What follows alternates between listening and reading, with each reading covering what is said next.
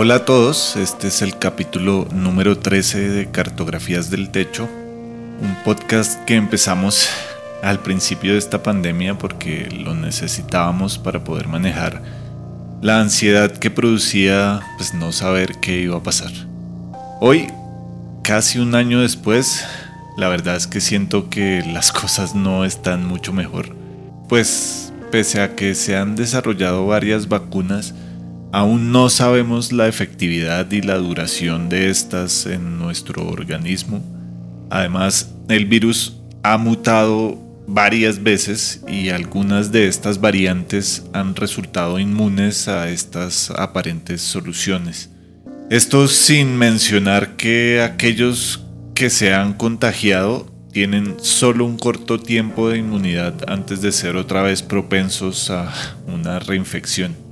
La ansiedad vuelve cada vez que pienso en estas cosas y he tenido que alejarme de las noticias para poder levantarme y ser medianamente productivo. Además, este capítulo lo grabo justo después de haberme recuperado por primera vez del COVID y aún siento algunas consecuencias físicas y psicológicas que la verdad no le recomiendo a nadie. No sé cuánto tiempo más vaya a durar esto, pero por eso seguimos haciendo este podcast. Creemos que conocer las historias de los demás nos sirve a todos.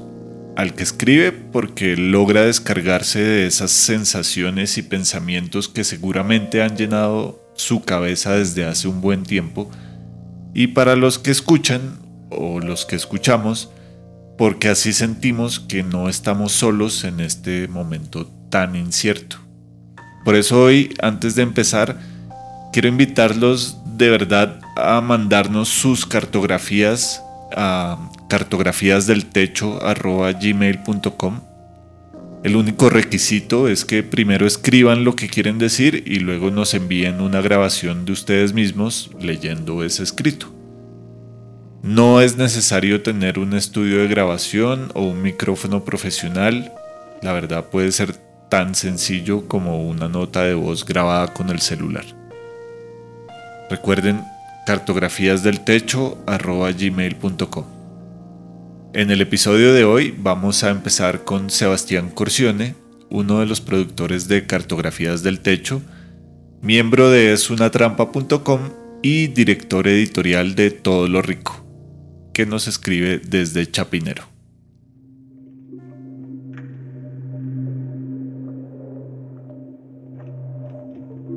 ¿Quién iba a pensar que en medio de todo este lío me cambiaría la vida? Lo sé, parezco libro de superación personal, pero quizá a veces cada uno de nosotros merezca ser un cliché de esos. Quizá en algún momento cada uno de nosotros merezca ser esa persona de comercial de banco, de esas que salen sonriendo con los pulmones llenos de alegría, flotando como si el ombligo no les oliera mierda. Bueno, ahora me tocó a mí en medio de todo esto empecé también un tratamiento nuevo de medicamentos y de terapia. Quizá eso se deba a mi sonrisa hinchada, mi alegría prístina, o simplemente se deba a que por muchos años estuve habitando lugares muy oscuros. No lo sé y no me importa, porque ahora el del comercial de banco soy yo. Sin embargo, mientras me imagino en mi casa perfecta, conseguida al cero no sé cuánto por ciento de interés fijo mensual, y paseo en el frenesí de la vida perfecta, siento los muros cercanos desvanecerse.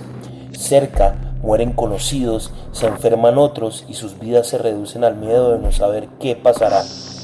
Ese miedo que tanto me sé de memoria. También veo las mentes más brillantes de mi generación poner en duda las vacunas, o celebrar con emoción el dedo inquisidor del vecino que ve la paja en el ojo ajeno, o mejor, el virus en el pecho ajeno. De repente, y sin pensarlo, todos nos convertimos en unos parecidas en potencia, tambaleando en la incertidumbre.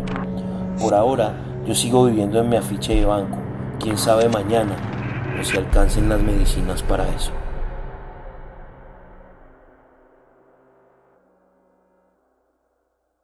Ahora, Dana Cárdenas Ortiz, licenciada en Artes Visuales, que nos manda su cartografía desde Kennedy.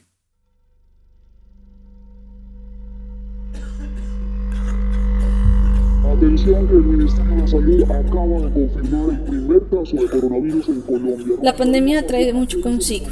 Recuerdo el momento en que me enteré de la situación de salud pública en la que entrábamos a ser parte de una situación global. En ese momento me encontraba en Bucaramanga, ciudad en la que llevaba unos cuantos meses tratando de iniciar una nueva vida, alejada de la bella, caótica y liberada Bogotá. Al conocer e indagar sobre el panorama mundial y el COVID-19, la dificultad para detener la propagación, la poca capacidad de respuesta de nuestras ciudades a nivel nacional y los contextos que tenía a mi alcance, fue complejo pensar en que la situación iba a normalizarse. No voy a negar que extremé todas las medidas de cuidado, obviamente por mi bienestar y una suerte de sobrevivencia.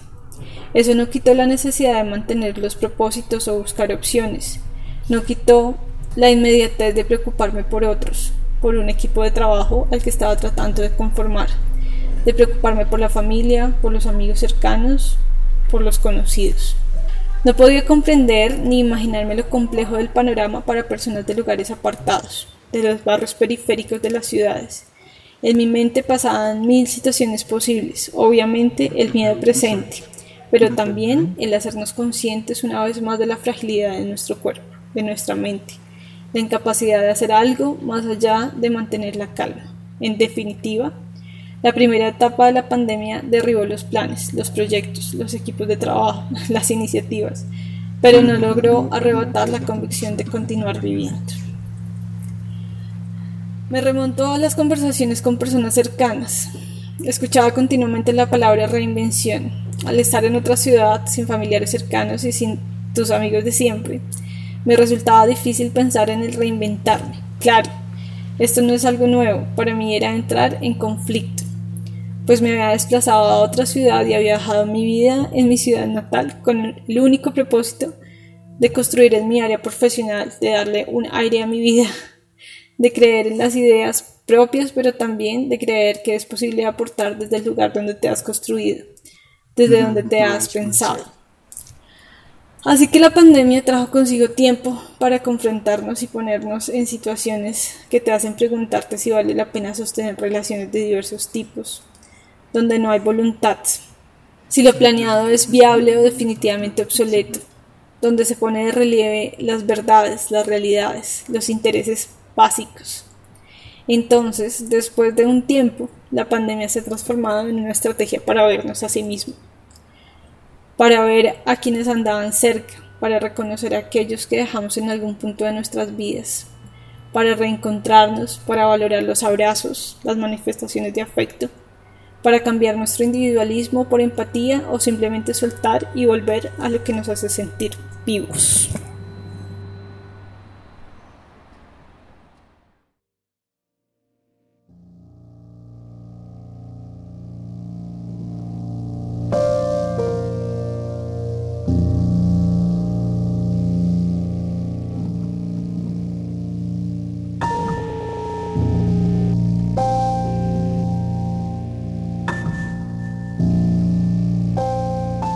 Cartografías del Techo es una producción de esunatrampa.com.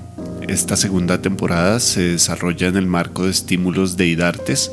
Es editada por Camilo de Crispe, producida por Ricardo Guerrero, Sebastián Corcione y María Cuestas, y dirigida por quien les habla, Juan Pablo Rodríguez.